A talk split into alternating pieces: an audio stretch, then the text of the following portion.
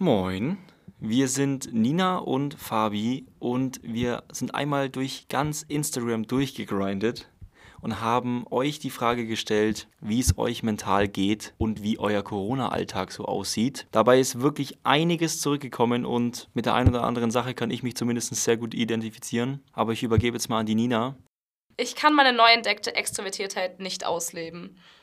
Ich glaube, das geht sehr vielen Leuten so, dass du eigentlich ja gerade in einem Alter bist, wo du sehr viel entdeckst und sehr viel Neues lernst und ausprobierst, was ja gerade schwierig geht. Ich habe auch einige Stories gehört darüber, dass zum Beispiel Menschen Kontaktprobleme haben, also sich dabei schwer tun, in Gesellschaft zu gehen und dann jetzt durch Therapie gelernt haben, damit umzugehen und durch diese ganzen ähm, Beschränkungen, Ausgangsbesch äh, Ausgangssperren und alles eben wieder so zurückgefallen sind, dass sie eigentlich einen kompletten Lerneffort verloren haben.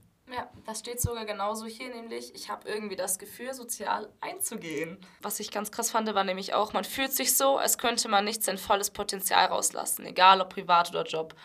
Ich glaube, das ist ein Thema, was ziemlich viele von uns beschäftigt, weil Corona uns jetzt ja theoretisch zwei Jahre mehr oder weniger genommen hat, von der Zeit, in der wir hätten reisen können oder neue Menschen kennenlernen.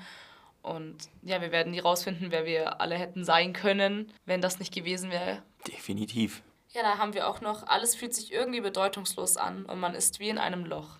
Das verstehe ich sehr gut. Also allein dadurch, dass ich zum Beispiel eine sehr extrovertierte Person bin und ich brauche eigentlich ganz oft ganz viele Menschen um mich rum und viel zu tun und da, hier und dort.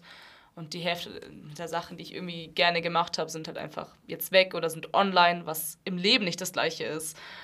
Was ja wirklich ein kompletter Unterschied ist, ob du zu Hause in Pyjama den Laptop aufmachst oder dich in die Bahn setzt, irgendwo hinfährst dort neue Leute triffst und mit denen danach noch bei einem Kaffee quatscht. Was ich auch festgestellt habe bei mir ist irgendwie die Tatsache, dass ich mir immer so denke, ja, ich bin jetzt daheim und ich könnte jetzt theoretisch Netflix schauen oder eine Serie auf Amazon Prime oder YouTube, was auch immer. Aber im Umkehrschluss denke ich mir immer, ich könnte mich jetzt aber auch mit Menschen treffen und bin dann immer eher dabei zu sagen, ich treffe mich jetzt mit Leuten oder rufe jemanden an, um dann einfach diese soziale, diese soziale Ader zu öffnen, wenn man so will weil einfach gar nicht mehr die Motivation da ist, irgendwas on, also streamingmäßig zu machen sondern man möchte einfach nur noch raus. Man möchte Socializing betreiben, man möchte Kulturen erleben, man möchte neue Städte sehen, man möchte was auch immer.